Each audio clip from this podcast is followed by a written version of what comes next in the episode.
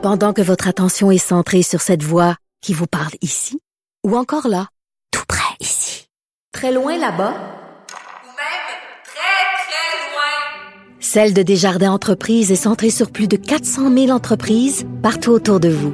Depuis plus de 120 ans, nos équipes dédiées accompagnent les entrepreneurs d'ici à chaque étape pour qu'ils puissent rester centrés sur ce qui compte, la croissance de leur entreprise. Le retour de Mario Dumont. Pour nous rejoindre en studio, Studio à commercial cube.radio. Appelez ou textez 187 Cube Radio. 1877 827 2346. On, par ailleurs, hier, on a fait une entrevue avec la vérificatrice générale, mais aussi un de ses, maintenant une des organisations qui est dans son bureau, la vérificatrice générale, qui est le commissaire à l'environnement, lequel a mis le doigt sur euh, le mauvais contrôle au Québec des prescriptions euh, d'antibiotiques, euh, entre autres en médecine vétérinaire ou dans des animaux qui vont servir pour la viande. On prescrirait trop d'antibiotiques avec le risque de créer de l'antibiorésistance. Louis Valiquette est professeur titulaire, directeur du service de microbiologie et d'infectiologie à l'Université de Sherbrooke. Bonjour. Bonjour. Ouais, euh, l'antibiorésistance, un, un, grand mot, mais un concept assez simple, hein? Ben oui, effectivement. Là, quand vous parlez d'antibiorésistance, c'est simplement une bactérie qui a développé des mutations qui fait qu'on peut plus lui, euh, qui fait qu'elle devient résistante à un antibiotique. Donc, euh, ça brûle une des options euh, thérapeutiques qu'on a, une option commune peut-être de première ligne chez un patient, parce que la bactérie maintenant résiste à cet antibiotique-là. Et plus on vit avec un nombre élevé euh, dans notre monde de bactéries qui, qui sont antibiorésistantes, ben plus toutes sortes de, de, de, de mots qui paraissaient simples vont être difficiles à guérir.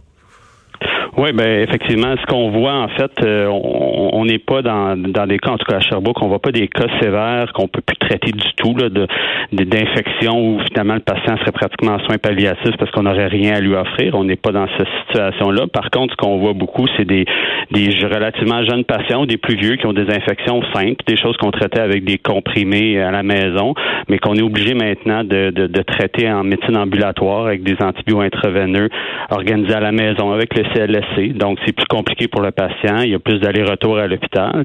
Ça demande plus de ressources. Ça coûte plus cher. Puis souvent, c'est des antibiotiques qui sont plus toxiques. Donc, c'est dans la situation où on se trouve euh, malheureusement dans certains cas actuellement.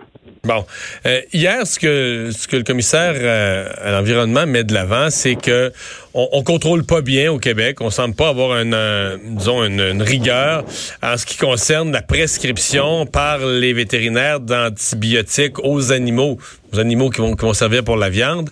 Est-ce que c'est une source de l'antibiorésistance? Ben, en fait, c'est une source, c'est une belle démonstration euh, du fait suivant. En fait, les antibiotiques, c'est c'est le seul seul médicament que je connais dont la mauvaise utilisation a pas seulement un impact sur l'individu à qui on le donne. C'est-à-dire si admettons moi je prends mal ma pilule ma pilule contre le cholestérol, là, ben c'est rien que moi qui va en souffrir éventuellement. Par contre, si je reçois un antibiotique qui est pas adapté pour moi, qui a un spectre trop large pendant trop longtemps, ben à ce moment-là, je peux développer une, je peux devenir colonisé avec une bactérie qui a fait des mutations, qui est résistante. Puis à ce moment-là, ben je peux me mettre en danger moi-même, mais je peux mettre en danger aussi les gens autour. Fait que c'est un peu le même principe avec l'industrie animale. On utilise en grande, grande quantité des antibiotiques dans cette population-là, ben c'est un, peu un nid pour développer des, bactéries super résistantes, puis éventuellement ces bactéries-là peuvent se retrouver chez l'humain, puis à ce moment-là, on est on a moins d'options pour les traiter. Là. Ouais, on se met tous un peu plus à risque.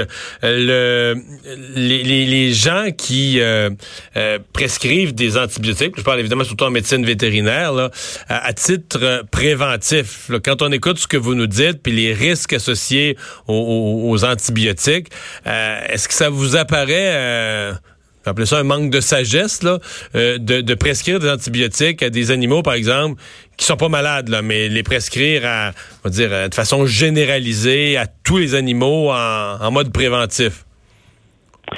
Ben écoutez, c'est sûr que moi je suis pas un spécialiste en médecine animale, je suis un médecin qui travaille dans les hôpitaux là, mais euh, c'est sûr que euh, puis, puis ça ça s'applique aussi à mon champ que quand on utilise des antibiotiques qui sont pas euh, qui- dont il y aura pour lesquels il y aura peu ou pas de bénéfices, c'est là où on où on peut juste se retrouver avec des désavantages. Je prends par exemple un- des patients qui ont une influenza euh, ou un ou un, que je suis un patient qui a un rhume simplement puis qu'on va décider parce que c'est plus simple, c'est plus expéditif de dire ben regarde, prends ma prescription d'antibiotiques tu devrais te sentir mieux. On sait très bien que les antibiotiques font rien contre les virus. Puis là, ce qu'on fait, c'est exposer quelqu'un à des antibiotiques, c'est lancer des antibiotiques dans la, dans la société, dans la population, sans aucun bénéfice sur le rhume du patient, puis seulement avec un risque de causer des, du trouble éventuel, de la résistance.